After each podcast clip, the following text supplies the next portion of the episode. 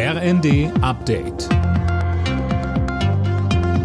Stündlich neu. Auf den Punkt informiert. Ich bin Silas Quiring. Guten Abend.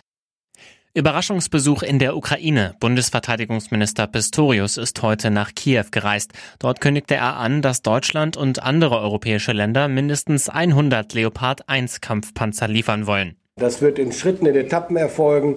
Bis zum Sommer circa 20, 25 im Laufe des Jahres bis zum Ende des Jahres bis auf 80 und Ziel ist im Laufe des ersten, zweiten Quartals 24 dann auf über 100 Leopard 1 zu kommen.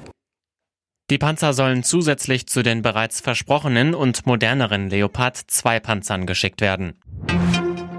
Die Zahl der Toten steigt nach den schweren Erdbeben im türkisch-syrischen Grenzgebiet weiter auf mehr als 7000.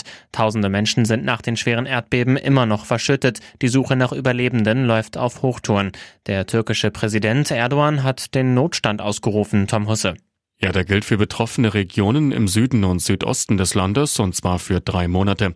Dadurch sollen schnellere Hilfseinsätze ermöglicht werden, so Erdogan.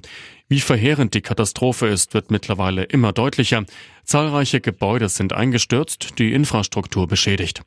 Auch in Syrien sind die Rettungskräfte unter schwierigen Bedingungen im Dauereinsatz.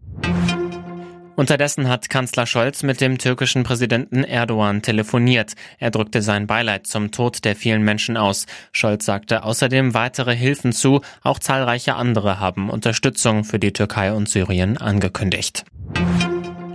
Der SV Sandhausen hat hart gekämpft, am Ende aber doch verloren. Im Achtelfinale des DFB-Pokals ist für den Zweitligisten nach einem 0 zu 2 gegen den Vorjahresfinalisten SC Freiburg Schluss.